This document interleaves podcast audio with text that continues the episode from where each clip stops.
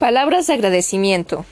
Aunque los miembros del Instituto de Estudios Internacionales de Yale trabajaban separadamente, no es por eso, no por eso dejan de conducir sus investigaciones en estrecha asociación. Esto ha hecho posible un constante y libre intercambio de ideas, del cual yo he sido uno de sus más aprovechados beneficiarios. Tengo una deuda especialmente grande con el director del instituto, Frederick Sherwood Dunn, por la oportunidad de escribir este libro y por sus críticas amistosas y francas. En cada una de esas etapas de mi trabajo, el manuscrito se ha mejorado también gracias a las críticas de Percy E. Corbett, Jacob Wiener y Arnold Wolfers, así como por las de mi esposa Annette Baker Fox, en su calidad de experta en ciencia política. Las fecundas ideas de Harold D. Laswell, Sigmund Newman, David N. Rowe, Harold Sprout han contribuido a la preparación de partes importantes de este libro. A Helen R. Nichol debo la, eliminación de muchos puntos toscamente acabados de la composición original. Es un placer para mí reconocer la ayuda entusiasta e inteligente que a lo largo de la investigación me prestó Emily Wilson, Rob. Por la cuidadosa copia del manuscrito me place reconocer mi deuda con Verónica E. O'Neill y sus ayudantes Jean Collier y Marcella Davis. La responsabilidad de los errores de hecho de o de interpretación que subsistan a pesar de los esfuerzos de todos los mencionados me corresponde naturalmente por entero. También he contraído una deuda por la autorización que me dieron para citar algunos trabajos ya publicados con la Harvard, Harvard University Press, Houghton Mifflin Company, Little Brown and Company, Oxford University Press, Princeton University Press, así como los editores de American Journal of International Hume, Christian Century, Foreign Affairs y Journal of, of, Politics. Las notas explicativas han sido colocadas al pie de las páginas y las bibliográficas, así como las referencias al final del libro. William T. B. Fox. Comenzamos con este libro de las superpotencias. Soy Temistoclea Tesla. Bienvenidos. Primera parte, el mundo de las superpotencias. En defensa de una disertación sobre el poder. Aún después de otorgar a la ardilla un certificado para hacer constar que su tamaño es igual al de cualquier elefante, seguiría siendo más pequeña, y todas las ardillas, lo mismo que todos los elefantes, lo sabrían. Samuel Grafton en el Post de Nueva York el 23 de noviembre de 1943. Este es un libro que trata de la alta política del mundo de la posguerra. Concede especial atención a los elefantes no porque pueden hacer lo que quieren, ni porque tengan un derecho moral a la existencia superior al de las ardillas. En un mundo bien organizado habría lugar para los elefantes y para las ardillas y ambos vivirían en una atmósfera de seguridad jamás conocida en nuestro tiempo. Ese mundo se halla a nuestro alcance, pero se nos escapará de las manos si ignoramos las diferencias entre los elefantes y las ardillas de la política internacional. Si queremos, podemos construir, por supuesto, un mundo imaginario sin elefantes, y es indudable que en ese mundo de fantasía la actividad expansionista de, los de las grandes potencias agresoras no tiene por qué ser restringida por las grandes potencias defensoras del status quo. Pero si creemos que el mundo sin elefantes puede existir realmente en el mundo inmediato o que tal es el mundo por el cual venimos luchando, estaremos haciendo el peor servicio a otro que se haya desgarrado por la guerra. Al referirnos conjuntamente a la Unión Soviética y a la República Dominicana, no podemos hablar de que las dos sean elefantes o ardillas, tampoco de que se está luchando por convertir a las dos en ardillas. El sistema de Estado occidentales siempre han estado dominado por unas cuantas grandes potencias. Del caos de la guerra de treinta años surgió una Europa cuya vida política fue organizada por un grupo selecto de los más poderosos que se reconocían entre sí como las grandes potencias. Es muy probable que el hombre en el futuro como en el pasado se mantenga en guardia frente a las amenazas de un poder arbitrario. A causa de que algunos estados tienen una gran fuerza y otros una mucho menor, siempre existirá el peligro de que el gobierno de, alguna gran potencia vea en esa diferencia la oportunidad de una agresión cómoda y provechosa pero la fuerza puede ser usada lo mismo para proteger que para esclavizar. En el mundo en que vamos a vivir habrá diferencia de fuerzas y el problema consiste en descubrir las condiciones de seguridad de ese mundo, un plan para la paz basada en la desaparición de todas las grandes potencias debe llevar la etiqueta de esta no es, no es solución Una descripción semejante no sería más que la utopía en que a muchos de nosotros nos gustaría vivir. Afirmar que la Fuerza Armada es responsable de nuestras desgracias presentes equivale a decir que el intestino grueso, campo propicio para la reproducción de gérmenes, es la causa principal de, ciertas enfermedades. La, la, salud no se obtiene extirpándolo ni la paz decretando la supresión de las Fuerzas Armadas. Cuando en la diaria conversación se alude a los estados como grandes potencias o como pequeñas potencias, se pone de relieve la importancia que tiene la posesión de la fuerza. La distribución de la fuerza entre las naciones determina en gran parte la evolución de las relaciones internacionales, pues la posibilidad de recurrir a la violencia nunca se haya excluida. En, en este libro, las relaciones entre estados dentro de una comunidad mundial como la descrita reciben el nombre de política del poder pueden ser resueltos creando otro en el que no exista esa política. Sin embargo, Hamilton, Jefferson y otros muchos hombres públicos norteamericanos no participaban de esa creencia. Sus escritos revelan una penetrante visión de las relaciones entre la seguridad norteamericana y la política del poder del viejo mundo. Hamilton comprendió que un poderío naval modesto Estados Unidos podría inclinar la balanza de las competencias europeas en esta parte del mundo en la dirección indicada por nuestros intereses. El siglo de relativa paz europea después de Waterloo obscureció la conexión vital entre la seguridad norteamericana y las luchas de Europa. Teodoro Roosevelt fue quizá el primer norteamericano moderno encargado de un alto puesto que cimentó la política extranjera sobre un reconocimiento franco de la necesidad de calcular constantemente las relaciones del poderío militar. Esto es lo que sin duda pensaba Walter Lippmann cuando escribía recientemente que Teodoro Roosevelt contaba con los elementos de una política exterior genuina. El primero de los Roosevelt disfrutaba ostentosamente del placer de hacer sentir el poderío norteamericano en la política internacional de Europa y Asia. Para él, la política del poder era un juego, el más excitante, por supuesto, del mundo. Como cualquier yanqui robusto, intentaba siempre que, que ello era posible ganar el juego, es decir, consagrar a Estados Unidos como una potencia de primer rango a la cual había de consultarse en las horas de crisis del mundo político en cualquier tiempo y lugar que ocurriera. El gran deporte de la cacería en África fue, para Roosevelt, el expresidente, solo un mediocre sustituto del juego que realmente le gustaba jugar, el de la alta política del poder, que como presidente había tenido el privilegio de jugar y que también como presidente se sintió obligado a ganar en nombre de Estados Unidos. El mismo Henry Adams, tan austero, llegó a confesar su fascinación por, las, por los esfuerzos de John Hay para construir alrededor del núcleo norteamericano una combinación de poderes que habría de incluir a Inglaterra, a Alemania y finalmente a Rusia. Pensaba Hay Pensaba que Hay intentaba hacer en la esfera internacional lo que los titanes de la industria hacían en el interior del país, organizar un trust para sustituir la competencia por el monopolio, Sentía que el juego era menos sórdido cuando se jugaba en la esfera internacional, puesto que las participantes actuaban no a nombre de sus propios intereses privados, sino a nombre de su país. La política exterior también era para Adams un juego excitante que debía ganarse para el propio país siempre que fuera posible. El pueblo norteamericano sentía ciertamente una agradable sensación por la nueva condición de gran potencia a que había llegado su país. Resultaba natural, pues, dar sincero apoyo a su entusiasta presidente en su atrevida aventura de la política mundial.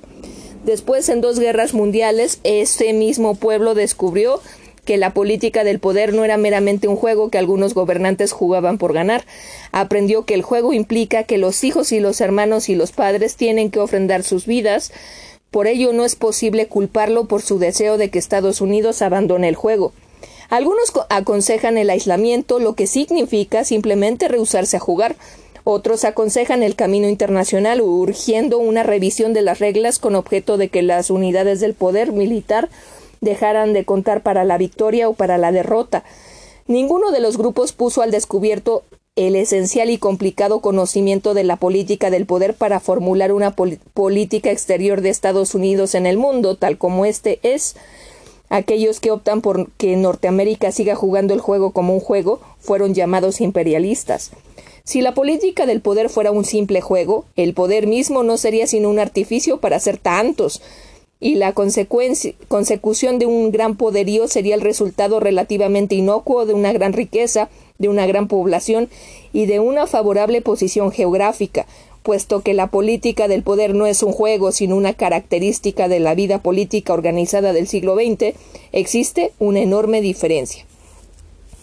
Acotaciones. Charles y Mary Bird en The American Spirit, A Study of the Idea of Civilization in the United States, página 578 a la 594, Macmillan, Nueva York, 1942, consideran al imperialismo y al internacionalismo como dos manifestaciones de la misma aberración, es decir, como una creencia de que los Estados Unidos tienen una misión mundial que cumplir, los republicanos lanzaron la primera cruzada en 1898, los demócratas la segunda en 1917 y en los sucesivos intentos para hacer entrar a Estados Unidos en la Liga de Naciones, la guerra mundial es aparentemente la tercera cruzada.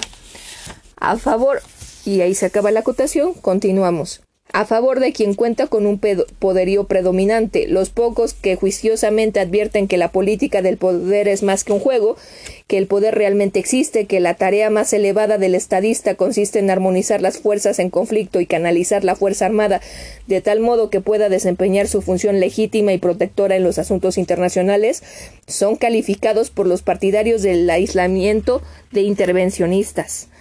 Los norteamericanos, rodeados de indicios visibles de que lo nuevo es por muchos conceptos mejor que lo viejo, suponen con frecuencia que lo mismo sucede en la política internacional. Para muchos el sistema de política del poder del viejo mundo es absolutamente malo, y a ello se deben sus esfuerzos por descubrir un principio completamente nuevo para regular las relaciones interestatales. Acotación. Margaret Mead piensa que la creencia de que lo nuevo es mejor que lo viejo, y, que la completa demolición trae mejores resultados es una falla del ambiente cultural norteamericano. Su juicio sobre esa falla no se apoya naturalmente en términos morales, pero sí califica esa creencia como una futilidad al, al, pesar el valor de supervivencia de nuestra forma de vida en su combate moral, en su combate mortal con la forma de vida nazi. En su libro And Keep Your Power Drive, capítulo 13, especialmente página 218 a la 20, William Morrow, Nueva York, 1942. Algunos suelen afirmar que se ha descubierto semejante principio en, las relaciones de buena vecindad que caracterizan la política del Nuevo Mundo. En vez de ello, se podría demostrar con tacto y moderación cómo una gran potencia puede conseguir que su posición dominante llegue a ser tolerable para sus vecinos menos poderosos. Aunque esta no es una conquista que permita escapar de la política del poder, no por ello es despreciable. Puede ser válida para desechar el viejo mundo, pero no lo es hasta que se logre entender qué es lo que se está desechando. Especialmente importante es entender que partes del viejo sistema no pueden ser desechadas por la simple razón de que no pueden cambiarse. Si en el futuro, como en el pasado, ha de existir un pequeño número de grandes potencias a las que no es posible someter, sino por medio de una combinación de otra gran potencia, un plan, para evitar las guerras futuras construido sobre diferentes supuestos será una contribución bien insignificante para la, para la urgente tarea de prevenir la guerra en nuestro tiempo. Hay quienes no solo se interesan en prevenir la guerra en nuestro tiempo, así Walter Van Kirk, al escribir Christmas Century del, 4 de febrero de 1942, página 139 a la 40, de lo que él llama las iglesias, les opone una combinación de fuerzas anglo-norteamericanas como base de la próxima paz. Las iglesias, dice, saben bien que las alianzas y los equilibrios de poder, por más noble y benevolente concebidos, llegan a ser a su debido tiempo de carácter punitivo y destructor de la paz mundial. Es concebible que una combinación de la fuerza militar y de los recursos industriales de Inglaterra y Estados Unidos puedan prevenir la repeta guerra de los próximos 25 o 50 años, pero esa sería una paz de gendarme. Las iglesias al mirar hacia el futuro no están interesadas en una paz transitoria ni en una paz dudosa y solo temporalmente sostenida por las bayonetas de esta o de aquella nación, ya sea separada o conjuntamente. Es difícil darse cuenta cómo el razonamiento de Bankir les impediría oponer una alianza de todas las grandes potencias y hasta de todas las Naciones Unidas sobre bases militares. El autor cree que el presente habrá pagado su deuda al futuro si logra impedir la guerra en nuestro tiempo, de tal suerte que reduzca las posibilidades de la guerra en una fecha futura. La generación que lucha hoy día tiene un legítimo motivo de queja en contra del pasado, pues la paz se evitó en los 20 y en los 30 en una forma que solo podía conducir a la guerra en los 40. Hola, soy Temistoclea Tesla y vamos a continuar con el mundo de las superpotencias. Hemos dicho que el poderío militar no es en sí mismo ni bueno ni malo, éticamente es neutral. Es bueno o malo en la medida en que se usa para buenos o malos propósitos. Por el momento no necesitamos detenernos a investigar qué es lo que constituye un buen uso del poder. Baste decir que la humanidad en general, fuera de los países del eje, considera bueno en que la posición de poder de la Unión Soviética, de Estados Unidos y de la Comunidad de Naciones Británicas haya mejorado y que estas potencias más bien que sus adversarios se conviertan en breve en los guardianes de la fuerza preponderante. Es posible que de aquí a 50 o 100 años el hombre haya descubierto un sustituto de la Fuerza Armada como instrumento de la política mundial. De ahí que no se que no sea apresurarse demasiado si comenzamos a, a planear para ese día. Sin embargo, para entender las relaciones internacionales de la próxima generación es necesario conocer la localización precisa del poderío militar preponderante. Esta fuerza se hallará o, eh, en manos de las grandes potencias victoriosas o en las de alguna autoridad supranacional que controle directamente una fuerza de policía con jurisdicción mundial. Como una posibilidad para lograr la seguridad general en nuestro tiempo, la segunda alternativa solo tiene importancia teórica, pues para que se llegara a tener realidad de las grandes potencias tendrían que permitir la creación de una fuerza de policía supranacional lo suficientemente poderosa para someter a cualquiera, y ello dentro de normas constitucionales. Este es el problema a, que Mortimer J. Adler se refiere en The How to Think About War and Peace, Simone Schuster, Nueva York, 1944. De acuerdo con su terminología, el problema de cómo lograr una tregua prolongada debe ser distinguido con toda precisión de aquel que se refiere a cómo asegurar la paz permanente. Sobre la relación entre estos dos problemas, véase el último capítulo. No es posible, sin embargo, que la Unión Soviética crea ver reforzada su seguridad física, permitiendo que un organismo supranacional dentro del cual podría hallarse en minoría, posea un ejército territorial capaz de derrotar al ejército rojo.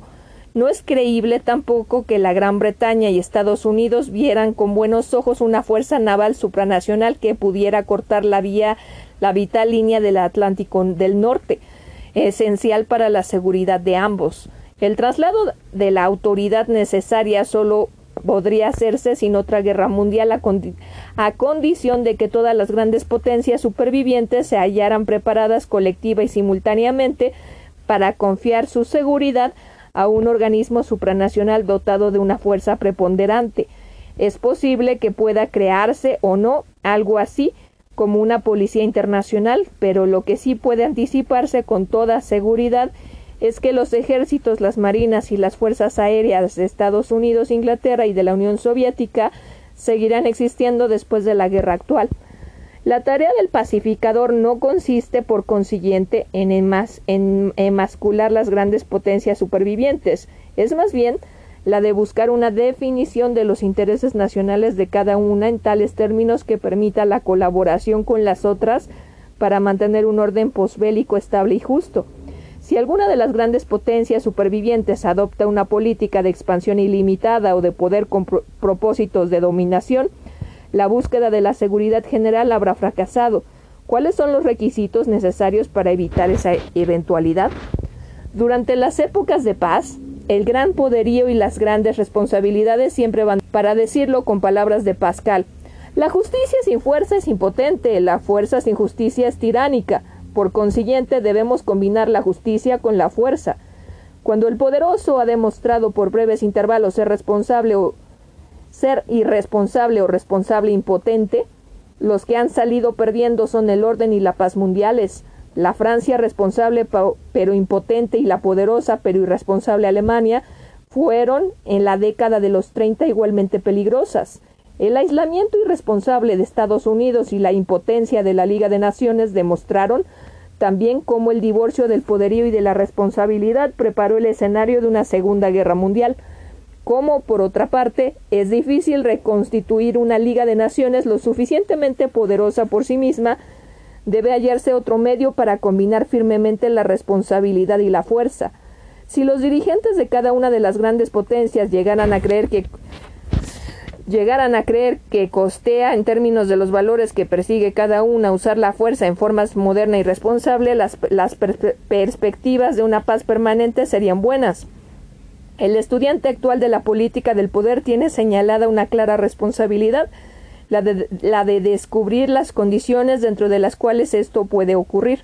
Es necesario decir una palabra más en defensa de un libro acerca de la Fuerza Armada en el mundo de la posguerra, es posible escribir acerca del poder sin suponer que constituye un fin en sí mismo o que la expansión territorial es la principal preocupación de los estadistas. La lucha por el poder dentro de estos supuestos nunca puede ni, un ni, ni aún teóricamente concluir si no es una afortunada conquista del mundo, pero ni aún entonces podría excluirse la posibilidad de una guerra civil mundial. El poder en la política internacional es poder sobre, lo que equivale a decir que es un concepto relativo, por eso es perfectamente obvio que los diversos estados no, no pueden llegar a ser simultáneamente más poderosos. Lo que un estado gana lo pierde necesariamente otro, pérdida por lo más que no podrá verse con ecuanimidad este, este último. Si esto, no obstante, se considera el poder como un medio para lograr la seguridad, el cuadro no resulta tan desconsolador, hay épocas en que las naciones se abstienen de estructurar sus fuerzas armadas en direcciones determinadas simplemente porque de ese modo no consiguen aumentar su seguridad. El acuerdo para mantener sin fortificaciones la extensa frontera entre Canadá y Estados Unidos debe clasificarse entre los pasos más sólidos para lograr la seguridad continental de Estados Unidos. Es formación de una unión de seguridad norteamericana con la consiguiente ventaja para Canadá y Estados Unidos. La seguridad de Inglaterra ha llegado a depender tanto del poderío de Estados Unidos y viceversa que un mejoramiento de la posición del poder de poder de uno no suscita una sensación de inseguridad en el otro. Los norteamericanos todavía no tienen una idea clara acerca de si el, si el espectacular mejoramiento de la posición del poder de la Rusia soviética es o no un mal presagio a la larga, aunque difícilmente puede dudarse de sus beneficios resultados a la corta. Por el momento basta señalar que el anhelo de seguridad y la búsqueda de poder no son necesariamente idénticos. La seguridad de un Estado no es necesariamente la inseguridad de otro. Puede concebirse que todos los estados logren conseguir simultáneamente una mayor seguridad y prosperidad, pero no un poder predominante. Si el término seguridad es más exacto, que el de dominación para describir los objetivos de poder de los dirigentes de los grandes estados, no se puede menos que reconocer que en nuestra época existe una posibilidad de colaboración entre las grandes potencias para colaborar y establecer un sistema de seguridad general. Lo único que se necesita es reiterar que la participación en el sistema de seguridad general parece ofrecer mayores garantías a cada uno de, los, de las grandes potencias que la que la abstención. ¿Cuáles serán las potencias de primer rango? ¿Existen barreras insuperables para la colaboración? ¿Qué programa positivo de colaboración ofrece más facilidad a una coalición con propósitos de mantenerla al mismo tiempo tan efectiva como los de la coalición de las Naciones Unidas para ganar la guerra? Los capítulos siguientes tratarán de responder a estas preguntas. Los guardianes del poderío más grande. Adams solo buscaba la, instrucción necesaria para trazar los cauces internacionales de los próximos 50 años, para triangular el futuro, para obtener su dimensión y para fijar la aceleración del movimiento de la política desde el año 1200, de la misma manera que trataba de fijarla en filosofía o en física y en las finanzas o, o en la fuerza. Educación de Henry Adams. No hay misterio alguno acerca de cuáles serán las las potencias de primer rango en el mundo de la posguerra. Los Estados Unidos, de Norteamérica, la Gran Bretaña y la Unión Soviética son los, los tres grandes en la guerra y lo serán en la paz. Para entender la significación de este hecho político cardinal, se debe conocer, sin embargo, cómo llegaron a esa posición. ¿En qué se diferencian sus relaciones mutuas de las relaciones de las grandes potencias en el pasado? ¿Y cuál será la posición de poder de, otros grandes estados que reclaman para sí el estatus de grandes potencias? Hasta el siglo XX las grandes potencias eran, todas ellas, potencias europeas. Hoy día ninguna de las tres más grandes es, estrictamente europea y ninguno de los tres centros principales de poder se hallan localizados en la Europa continental de Occidente. El uso efectivo de la Fuerza Armada ha dejado de ser, ciertamente, un monopolio de las naciones de ese continente. La Europa de hoy en día es un continente cuyas luchas intestinas complican periódicamente a todo el mundo civilizado en una carnicería organizada, para terminar las, cuales se requiere la intervención de otras potencias situadas fuera del mismo. La transición de la vieja Europa dominadora del mundo al nuevo problema europeo es un hecho fundamental de la política internacional de nuestro tiempo. ¿Cuáles son las consecuencias de esta dispersión del poder sobre las futuras relaciones anglo-soviéticas norteamericanas? La primera de las actuales potencias mundiales fue Inglaterra. Su dominio de todo el mundo marítimo durante el siglo XIX le dio una posición única en relación con otras potencias europeas. El hecho de haber tomado la delantera en la revolución industrial le habría garantizado su posición de, primacía, en cualquier caso. Pero en una era de transportes por agua, cuando el transporte terrestre de bienes y hombres era costoso y lento, y cuando el descubrimiento del Nuevo Mundo y la aparición de centros comerciales norte-europeos hubieron reorientado a Europa hacia el Océano Atlántico, su primitiva posición dejó de ser marginal para consolidarse en una posición central. Inglaterra ocupa el mejor sitio de la calle principal del mundo. Su posición insular, próxima al continente europeo, le permitía, gracias a su poderosa marina, controlar con toda efectividad los angostos mares por los cuales tiene que transitar los hombres y los bienes de otras potencias. Ya fuera por un propósito deliberado o por buena suerte, la adquisición de bases fácilmente defendibles en Gibraltar, Malta, Suez, Adén, Singapur, Ciudad del Cabo y las Islas Malvinas defendibles porque podían ser aprovisionadas más efectivamente a través de las mismas rutas marítimas cuya seguridad se deriva de su control. Reforzó y perfeccionó la, perfeccionó la posición británica. Desde el punto de vista de las comunicaciones, Inglaterra controlaba así los, los, cuatro principales rincones de Europa y todas las zonas marítimas que los rodeaban. En el siglo 19, sin embargo, actuaban otras fuerzas que habrían de destruir en gran parte las ventajas únicas de Inglaterra. Su, su, técnica industrial fue adoptada primero vía atlántica en Estados Unidos y luego con sorprendente rapidez en el imperio insular del Japón. Los Estados Unidos surgieron de su guerra civil como una nación cuyo lugar entre las grandes potencias no podía ser negado por más tiempo. En términos de su capacidad para hacer la guerra, demostró su madurez organizando sus ejércitos en 1860 que a su magnitud adunaban un enorme poder combativo. Durante una generación después de la guerra civil, los Estados Unidos no fueron una potencia naval importante, aunque esto fue por lo menos parcialmente un acto deliberado. La incomparable abundancia del oeste era un botín mucho más rico que cualquier otro que las potencias europeas podían obtener por medio de la conquista militar o naval que el joven gigante del hemisferio occidental era lo bastante fuerte para repeler a cualquier intruso europeo, quedó demostrado cuando el intrigante Napoleón III lo comprendió así después de su frustrado intento de imponer al archiduque Maximiliano en el trono mexicano. Japón experimentó también una industrialización en gran escala durante el siglo XIX. Aunque carecía de abundantes recursos minerales, sus estadistas se hicieron la resolución de subsanar esa deficiencia mediante una movilización de sus recursos humanos y minerales. Habiendo aprendido las lecciones de Occidente, se apresuró a usar sus nuevos conocimientos para protegerse de las potencias europeas y asegurar su, su, su primacía en Oriente.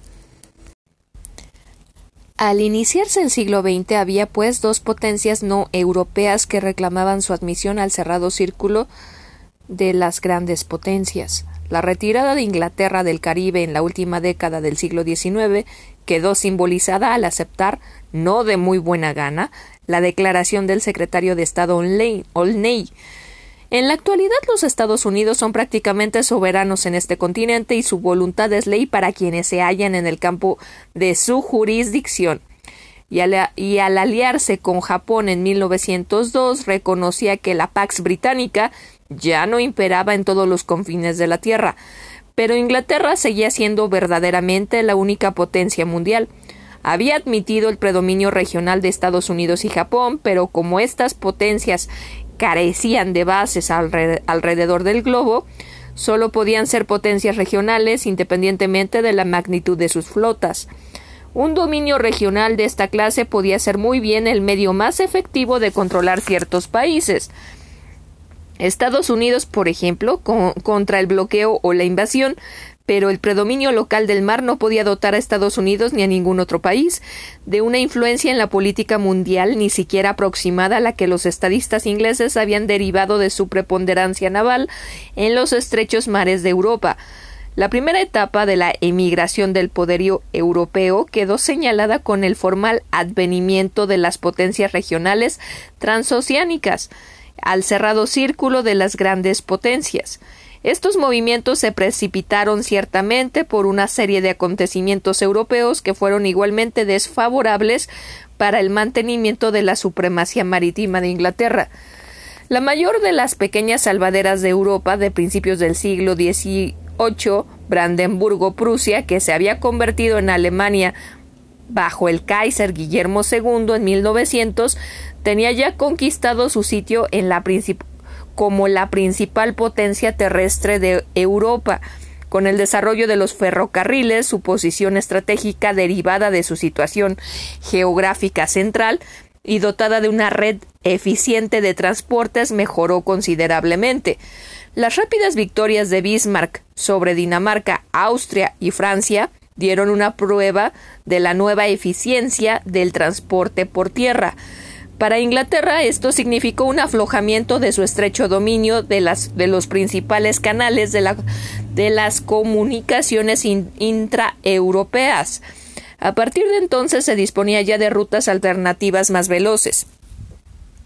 A mediados del siglo XIX, cuando el oso ruso era la Bête Noire de la Oficina, Oficina de Relaciones Exteriores de la Gran Bretaña, la, consolidación del poderío de la Alemania del Norte bajo la ejida prusiana se miraba como con un amistoso interés, pero Alemania creció demasiado. En palabras de Sir Eyre Crow, Alemania ha ganado su puesto como uno de los principales, sino la principal potencia de la Europa continental. Pero sobre las grandes potencias europeas y más allá de ellas parece levantarse las potencias mundiales saltaba a la vista inmediatamente que Alemania habría de convertirse en una potencia mundial. Pero la Gran Bretaña no se hallaba preparada para admitir esto. Una vez que la resolución de Alemania para convertirse en una potencia mundial quedó de manifiesto con la construcción de su enorme flota, Inglaterra comenzó a preocuparse tan hondamente por Europa que sus días de indiscutible predominio en, todas las, en todas las latitudes habían pasado, había pasado. Para conservar la seguridad física de su propia morada, se vio obligada a hacer concesiones en América y en Asia y a celebrar alianzas en el continente europeo. Su poderío después de 1900 era todavía suficiente para hacer de ella un socio valioso en el sistema de alianzas. Al formar con Francia y Rusia la triple entente, frente a la triple alianza de, las tres potencias centrales, las perspectivas de mantener en equilibrio la potencia europea se mejoró un tanto, pero sus días de espléndida soledad habían pasado. Seguía siendo una potencia, pero para entonces la familia ya era de ocho. De estas, cinco eran eh, europeas, dos no europeas y la otra, Inglaterra, controlaba las rutas marítimas entre Europa y el mundo exterior. La Primera Guerra Mundial fue la causa de la completa desintegración del imperio austrohúngaro, con lo que el número de, de, candidatos potenciales a la categoría de grandes potencias quedó permanentemente reducido en uno. Otro gran estado, Rusia, estaba desgarrado por una revolución interna y fuerte o débil habría sido señalado con bola negra por las potencias respetables si los dirigentes bolcheviques hubieran tratado de ganarse un sitio dentro del cerrado círculo. Una tercera potencia, Alemania, quedó temporalmente tan debilitada que uno de sus más pequeños vecinos, Polonia, en sus relaciones con aquella desempeñó a veces el papel de gran potencia. Italia, por otra parte, en Caporeto y en otras partes había hecho muy pobres demostraciones para una potencia que reclamaba, no obstante, ser una de las grandes. Pero como Italia figuraba al lado de, los victoriosos nadie, por el momento levantó su voz para excluirla del rango de las potencias. Con el retorno de la paz quedaron funcionando por consiguiente solo cuatro, o con Italia cinco, grandes potencias. La intervención de la fuerza militar de Estados Unidos fue lo que, lo que decidió el empate de las fuerzas que intervenían en la guerra europea. De 1914 al 18, de ahí que Estados Unidos no podía seguir siendo clasificado meramente como una gran potencia regional. Con ello, la segunda etapa de la emigración del poder se había consumado, pues una potencia no europea estaba en aptitud de inclinar a voluntad la balanza en Europa. Los Estados Unidos son ahora, en cualquier sentido de la palabra, una potencia mundial. Su papel dominante en la conferencia de Washington de 1922 demostró que ejercían una influencia tan poderosa en el Pacífico como en Europa. Por consiguiente, después de 1919 había dos potencias mundiales, Estados Unidos y Gran Bretaña. La tercera gran, la tercera gran potencia, Francia, era esencialmente una potencia europea y la cuarta, Japón, exclusivamente una potencia asiática. Las tres primeras dominaron la Conferencia de la Paz de París, que estableció el nuevo orden de Europa, mientras que la primera, la segunda y cuarta dominaron la Conferencia de Washington de 1922, que fijó la pauta de la política del poder en el Pacífico durante el periodo comprendido entre las dos guerras. Durante el, largo armisticio de 20 años tuvo lugar el renacimiento del poderío alemán y el regreso de Rusia al sistema de alianzas europeas con Italia, que a poco andar revelaría su verdadera debilidad, había en vísperas de la Segunda Guerra Mundial siete, grandes potencias. El colapso espectacular primero de Francia y luego de Italia redujo la lista por el momento a cinco. En la actualidad son pocos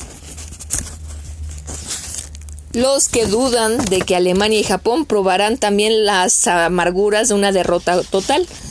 La terminación de la guerra, por tanto, dejará en pie, actuando como potencias de primer rango a solo tres de las siete originales. Será entonces cuando se llegue a, la etapa final de la emigración del poder de la Europa occidental hacia el exterior. Para entonces ya no quedará ninguna gran potencia en la Europa continental no rusa. Las tres supervivientes, la Gran Bretaña, la Unión Soviética y Estados Unidos, son, más bien que europeas, potencias mundiales. La demostrada eficiencia militar de la Unión Soviética en Europa permite esperar una no menos eficiente actuación en la zona de conflictos del lejano Oriente. La Unión Soviética, como la Gran Bretaña y Estados Unidos, debe ser clasificada como una potencia mundial. Los estados continentales de la Europa occidental no serán, sin embargo, meros peones en el juego de la política internacional que jueguen los, que jueguen los de afuera. La rapidez con la que Francia, la Francia, la Francia de, de, de, de de golista, ha surgido de las ruinas de la Tercera República es un presagio de que el poder político de Europa no será despreciable. La derrota militar completa no impide la reconstrucción final de la Fuerza Armada de un Estado vencido como ha tenido que aprenderlo el mundo el mundo con el espectacular resurgimiento militar de Alemania en la década de los treinta. Como miembro del grupo victorioso, el Comité Nacional francés no ha dejado de insistir en que Francia debe volver a entrar en el círculo de las grandes potencias. Alemania volverá también algún día a exigir el reconocimiento de su estatus de gran potencia. Italia quizá haga lo mismo, aunque con poco éxito. En Asia hay dos candidatos que aspiran a la categoría de potencias de primer rango. la adhesión de China a la Declaración de Moscú y la participación de Chiang Kai-shek en la conferencia del Cairo con Churchill y Roosevelt han sido interpretadas como por interpretadas por muchos como un signo de que los tres grandes se han convertido en las cuatro grandes. Como Japón, por más completa que sea su derrota en esta guerra, no se conformará con un lugar de tercera categoría, también será un candidato. ¿Cuántos de los cinco países aquí mencionados se unirán a Estados Unidos, a Inglaterra y a la Unión Soviética como potencias de primer rango después de recuperarse de las heridas causadas por la Segunda Guerra Mundial? Tienen, tiene un estado, un estado títulos permanentes tiene un estado títulos permanentes para ser incluidos en el círculo cerrado. Con frecuencia se ofrecen mezclados argumentos de carácter militar y moral, pero desde el principio debemos distinguir entre el derecho a entrar al círculo cerrado de los que deciden y la fuerza para asumir grandes responsabilidades en la posguerra. A China, por ejemplo, ¿Puede o no acordársele la categoría de gran potencia en la organización de las conferencias de la paz o en algo así como la reencarnación de la Liga de las Naciones? Pero semejante reconocimiento no será una respuesta completa a la pregunta de ¿Es China por ahora o lo será en el próximo futuro una potencia de magnitud como Unión Soviética, Estados Unidos o Inglaterra? Para una estimación de la potencialidad militar presente y futura de China, véase el libro de David N. Rowe, China Among the Powers, que será publicado por las, la serie de estudios internacionales de Yale. Después de la derrota final del eje, la reconstruida Francia y la China victoriosa exigirán en sus respectivas esferas de influencia una plena participación en el orden político posbélico. Pero Francia es fundamentalmente una potencia europea y mediterránea. Aun computando la Indochina restaurada, no será en realidad una gran potencia en el lejano oriente. China es exclusivamente una potencia asiática y no es de esperar que asuma responsabilidades para el mantenimiento de la seguridad en Europa. Ambas pueden ser clasificadas entre las grandes potencias dentro de la organización internacional que logre establecerse después de la guerra, pero comparadas con las tres grandes solo serán potencias regionales. Lo que distingue a Francia y China de las tres grandes potencias no son meramente sus intereses geográficamente restringidos, el carácter artificial de la hegemonía francesa en el continente europeo durante la década de los 20 quedó demostrado por su rápida desintegración durante la década de los 30.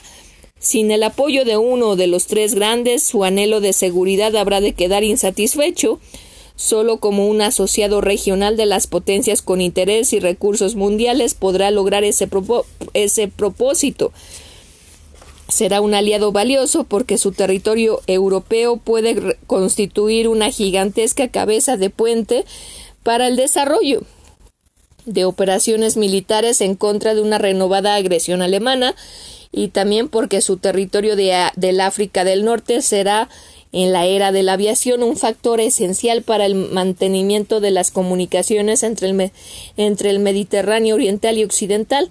Su mejor carta para pedir el apoyo de Inglaterra o de la URSS es la posibilidad alternativa de colaborar íntimamente con una o con otra. Su confianza en el apoyo de las, de las tres grandes obrando de concierto descansa en el interés de estas para impedir su colapso ante una Alemania reconstruida o su colaboración con esta. Francia pronto volverá a ser fuerte, pero su fuerza no será comparable con la Unión Soviética ni a la de Estados Unidos, además de que carece de las bases con que cuenta Inglaterra en todo el mundo. Será una potencia, pero, pero dotada de una fuerza relativa declinante, situada en un continente de poderío relativo también declinante. La posición de China será, por otra parte, más favorable que antes de la guerra con relación a sus vecinos inmediatos. Estará por ello en aptitud de reclamar una categoría de primer rango en la aristocracia de las potencias mundiales de la posguerra, con más de cuatro millones de hombres en un área continental mayor que la de Estados Unidos, satisface dos de los requisitos necesarios Sin embargo, China no es una potencia que pueda echarse a cuestas grandes responsabilidades internacionales más allá de sus propias fronteras, pues no dispone de la fuerza armada indispensable para emprenderte. Al contrario, sus problemas políticos internos se están decidiendo mediante la intervención exterior. La supremacía doméstica de Chiang Kai-shek depende en gran medida de su capacidad para obtener el apoyo extranjero. Una vez lograda su integración política y social, China llegará a ser una potencia regional más importante aunque su potencialidad militar no sea del mismo orden que la de la URSS, Inglaterra o Estados Unidos. El tiempo y las circunstancias bajo las que Alemania y Japón podrán volver a entrar en el círculo de las grandes potencias depende de la amplitud que tenga en el mundo post posbélico la actual cooperación de guerra, pero Alemania y Japón serán también en el mejor de los casos potencias regionales y hasta puede ser que no, no lo sean en ningún sentido. En cuanto a Italia, nunca ha sido clasificada sino como la menor de las grandes potencias.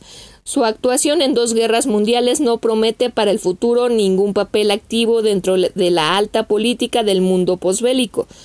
Tuvo una vida de león aunque solo por un día, ahora tiene que arrastrar por mucho tiempo una existencia de cordero. El número de grandes potencias será no menor de tres y no mayor de siete. Dentro de este grupo habrá potencias mundiales y potencias regionales.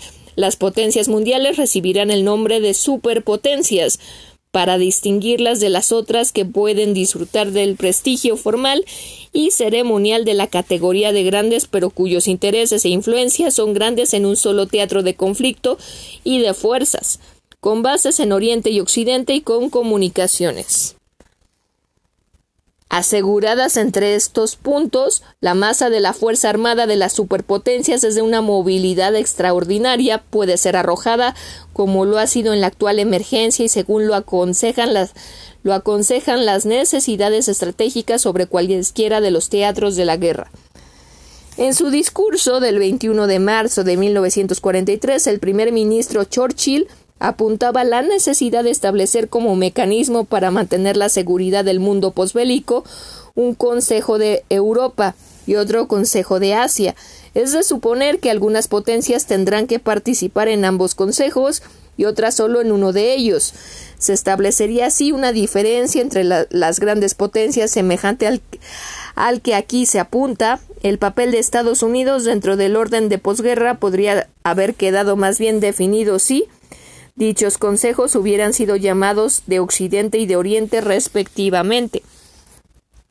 Las tres características de poder que otorgan la categoría de superpotencia sobre la base de una influencia mundial la otorgarán también sobre la base de un poderío militar superior al de las otras cuatro potencias.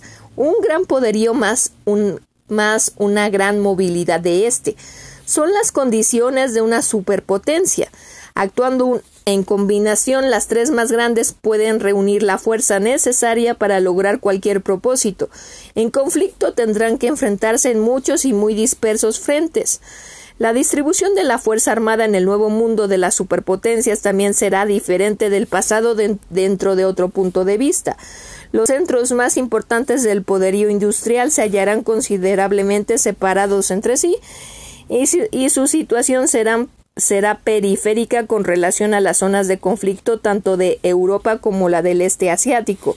El contraste es claro con la situación que prevalecía cuando la mayoría de las potencias de primer rango se hallaba localizada en, en la Europa continental, especialmente después del desarrollo de la red ferroviaria europea entre 1850 y, 1970, y 1870 la veloz movilización de las fuerzas terrestres hizo posible la, la, el Blitzkrieg contra una gran potencia cercana, contra lo que se supone ordinariamente los verdaderos tiempos del Blitzkrieg, del Blitzkrieg fueron los de Europa de 1860 y 1870 y su novedad concluyó mucho antes de que el primer aeroplano volara con éxito.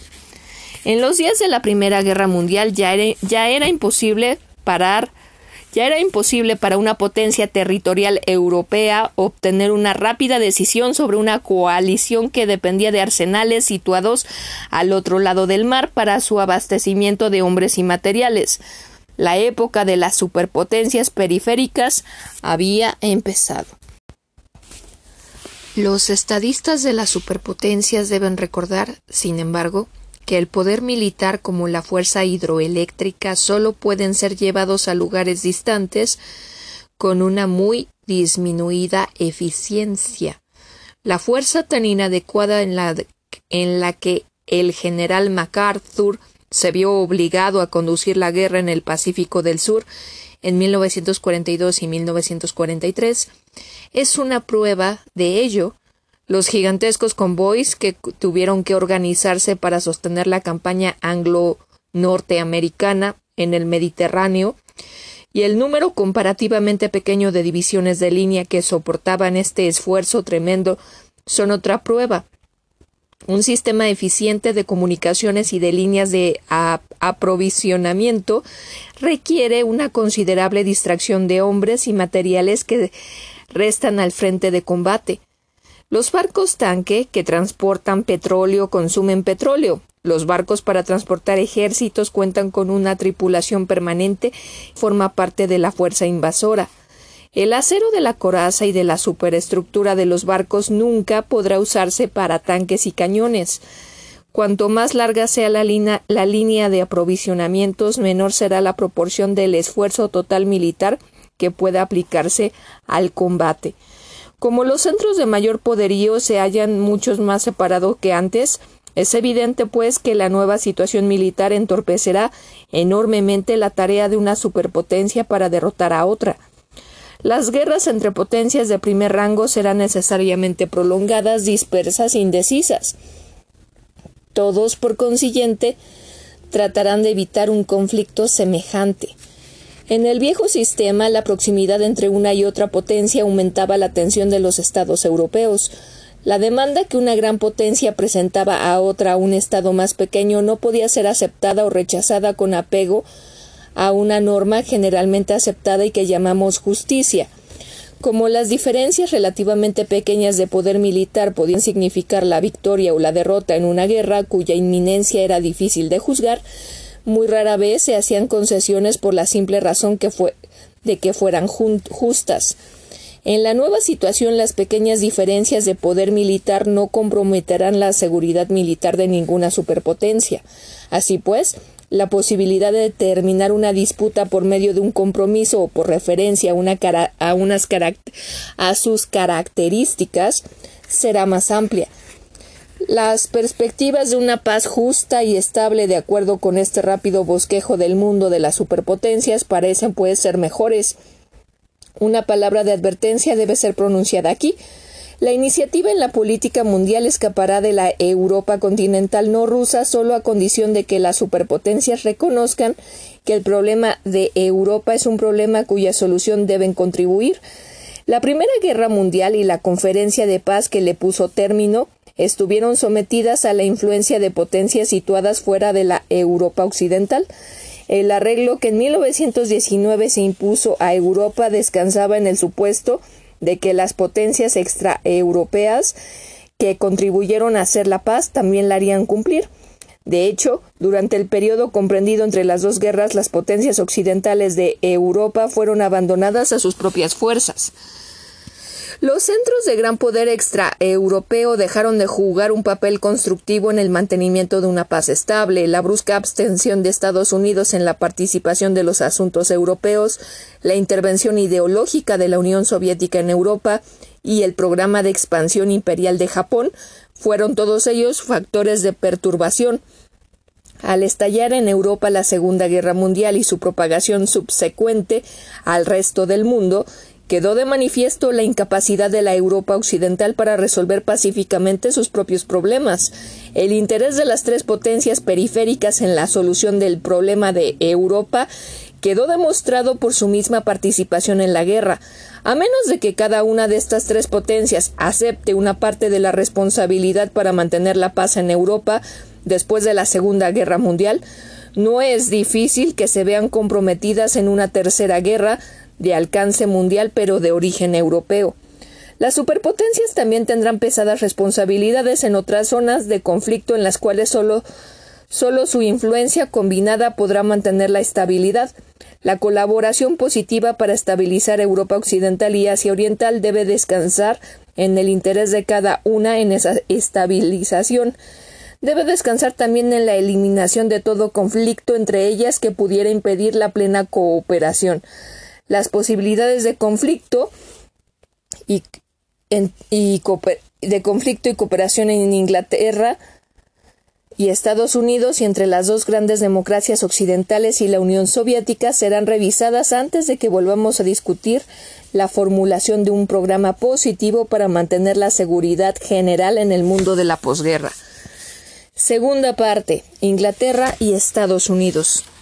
Con esfuerzo infinito hay, había logrado la sorprendente hazaña diplomática de inducir al Senado, con solo seis votos negativos, a que permitieran a la Gran Bretaña renunciar sin compensación a sus derechos derivados del tratado que por cincuenta años había defendido con inquebrantable resolución. Education of Henry Adams. Los conflictos entre Inglaterra y Estados Unidos no han sido resueltos en este siglo por hombres que ven la guerra eh, por hombres que ven en la guerra un último recurso. De ahí que ambas potencias, en su trato con, un, con un tercer Estado, puedan sin peligro dejar expuestos sus flancos ante la otra. Este es el hecho fundamental que permite a Inglaterra y a Estados Unidos contemplar sin alarma el mejoramiento de sus respectivas posiciones de poder y el que justifica que cada una de esas potencias explore todas las posibilidades de colaboración política con la otra. Sin embargo, no siempre ha sido así. Durante toda una generación después de la Revolución norteamericana, las disputas derivadas de la separación política embrollaron sus relaciones y culminaron finalmente con la Guerra de 1812. Una de esas disputas, la de los derechos de pesca en las costas de Terranova, no terminó sino hasta el siglo XX. Es ahora cuando comienza a perder importancia otra de las principales fuentes de dificultades anglo-norteamericanas. Mientras Estados Unidos no dispuso, de una poderosa flota, su comercio se hallaba mejor protegido por las leyes internacionales que por la flota. En una época como la comprendida entre 1815 y 1914, cuando las guerras eran breves y localizadas, eso provocó conflictos a Estados Unidos, aunque de carácter intermitente, con la señora de los mares Inglaterra para quien toda expansión de los derechos neutrales constituía una limitación de su propia libertad de acción. Ahora que Inglaterra y Estados Unidos disponen de grandes flotas y que existe un acuerdo anglo-norteamericano sobre la necesidad de usar la fuerza para mantener a raya a los agresores, la ampliación de los derechos neutrales no constituirá ningún problema entre ellas en caso de una renovada guerra general. Un tercer tipo de dificultades tiende a desaparecer con el reconocimiento que hizo Inglaterra en la última década del siglo pasado de la posición preeminente de Estados Unidos en el hemisferio occidental. La clásica declaración de la primacía de Estados Unidos en este hemisferio, la doctrina Monroe, no estableció la posición preeminente de Estados Unidos vis a vis de la Gran Bretaña. Fue la, supremacía de naval de Inglaterra mucho más que el pronunciamiento de James Monroe la que impedía que las potencias europeas continentales intervinieran en los asuntos del Nuevo Mundo en 1823. El famoso memorándum de Canning al embajador francés Polignac el 9 de octubre de 1823, cerca de dos meses antes de la declaración de Monroe del 2 de diciembre de ese año, contenía la resolución británica de impedir la intervención europea en los asuntos de América Latina. Si Estados Unidos hubiera sido por ese tiempo tan poderoso para poner en peligro los intereses ingleses en el Nuevo Mundo, Canning habría dicho con igual claridad que Inglaterra también estaba resuelta a mantener alejado a Estados Unidos. Uno de los más fieles partidarios de Canning afirmó en la Cámara de los Comunes en 1830 que Inglaterra nunca podría permitir que Estados Unidos se extendiera en el Caribe o estableciera una supremacía marítima en el Nuevo Mundo. A este respecto, Alfred Bax ha escrito América, el orden internacional en las Américas, vivió por casi un siglo después de la paz de Gante, a la sombra de la vieja señora de los mares, que para fortuna de esos ingratos protegidos no era también una potencia terrestre o militar. A fines del siglo XIX, la posición de la Gran Bretaña en el continente americano y en el mundo se había modificado. Su posición en Europa más vulnerable la obligó a evitar luchas en el resto del mundo y a celebrar alianzas con las nuevas potencias extraeuropeas. Inglaterra no era una potencia terrestre y en ningún caso podía haber impedido el desarrollo de Estados Unidos como potencia continental, puesto que un gobierno de Estados Unidos independiente y eficaz proporcionaba la misma oportunidad y a menor costo para las inversiones inglesas en el Nuevo Mundo que las que podía haber ofrecido la reconquista de Norteamérica, se hallaba menos dispuesta a contener el, a contener el naciente poderío de Estados Unidos. Por último, los elementos democráticos de la organización política inglesa habrían derribado a un gobierno que adoptara una política maquiavélica en contra de sus primos transatlánticos. Por alguna de esas razones, o por todas, las dificultades derivadas de la resolución estadounidense de establecer una posición preeminente en el Nuevo Mundo desaparecieron súbitamente. Las relaciones anglo-norteamericanas fueron, por consiguiente, revisadas en 1895 y 1905 sobre la base de un reconocimiento británico de la posición norteamericana. Lo que es importante para el estudioso de la política contemporánea del poder es que fue innecesaria una guerra para establecer este predominio. Los comunistas, por lo menos hasta esta guerra, han sido incapaces de entender el hecho de que el, el momento para una guerra entre Inglaterra y Estados Unidos pasó hace casi 50 años. En 1828, Joseph Stalin hablaba de la lucha por la hegemonía mundial entre Inglaterra y cuya estrella se está poniendo y Estados Unidos cuya estrella va en ascenso. Después se preguntaba ¿qué puede esperarse de este antagonismo fundamental? Sin duda, la guerra. Durante el periodo comprendido entre la disputa por la frontera venezolana, en 1895 y el trazo definitivo de la frontera de Alaska que se hizo en el llamado arbitraje de 1903, Estados Unidos siguió una diplomacia de cural, cúralo o mátalo, que afortunadamente acabó por ser de cura. La, la forzada aceptación de parte de Lord Salisbury del arbitraje que puso fin a la disputa venezolana después de la terminante afirmación del secretario de Estado Olney sobre la supremacía norteamericana fue la señal de la retirada general de la política del Nuevo Mundo. Desde aquellos días ningún hombre responsable de la vida pública norteamericana ha recurrido a la guerra en contra de Inglaterra. La retirada del escuadrón británico caribeño hacia aguas más próximas a la metrópoli, el desmantelamiento de las fortificaciones en el Caribe y en, el Canadá, la reconsideración de los asuntos del canal Istmico para dejar a Estados Unidos construir y operar en el canal de Panamá en forma exclusiva y finalmente el sacrificio de la posición canadiense en la disputa por la frontera de Alaska son pruebas de la retirada británica. A partir de entonces la puerta quedó abierta para la colaboración anglo-norteamericana, sobre todo porque Estados Unidos no representa una amenaza para los intereses británicos en Europa ni en otras partes del mundo. Sin embargo, en las relaciones entre dos estados organizados democráticamente, la cooperación positiva debe descansar sobre una base más amplia que la mera ausencia de disputas insolubles.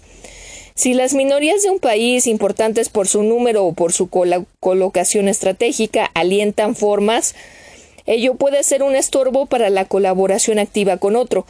Lo mismo puede acontecer con dificultades de orden menor, las cuales, sin embargo, pueden ser eliminadas si existe buena voluntad de ambos lados. Por último, como la política de cooperación debe descansar en una creencia pública muy difundida de que existen fundamentos morales y estratégicos para la acción conjunta, debe tolerarse la discusión pública de las oportunidades para esa colaboración. positiva. El resto de este capítulo estará destinado por consiguiente a estudiar las actitudes que dividen, los conflictos y las malas inteligencias que son o innecesarias o insignificantes, pero también las oportunidades de contribuir indirectamente a resolver el problema de la seguridad por medio de la cooperación. En el siguiente se examinarán las bases morales y materiales de una política común. Con la participación de Estados Unidos en la Primera Guerra Mundial, el entusiasmo que todas las cosas norteamericanas despertó en Inglaterra no conocía límites. El único punto de comparación que puede hallarse es la súbita popularidad conquistada por la Unión Soviética en 1941, cuando el ejército rojo, en forma tan inesperada, salvó a, a las ciudades inglesas de, las, de los constantes bombardeos aéreos y a Inglaterra misma de la posibilidad de una invasión. La brusca retirada de Estados Unidos Europea después de 1919 fue un rudo golpe a las esperanzas de, los, de, la masa, de las masas populares.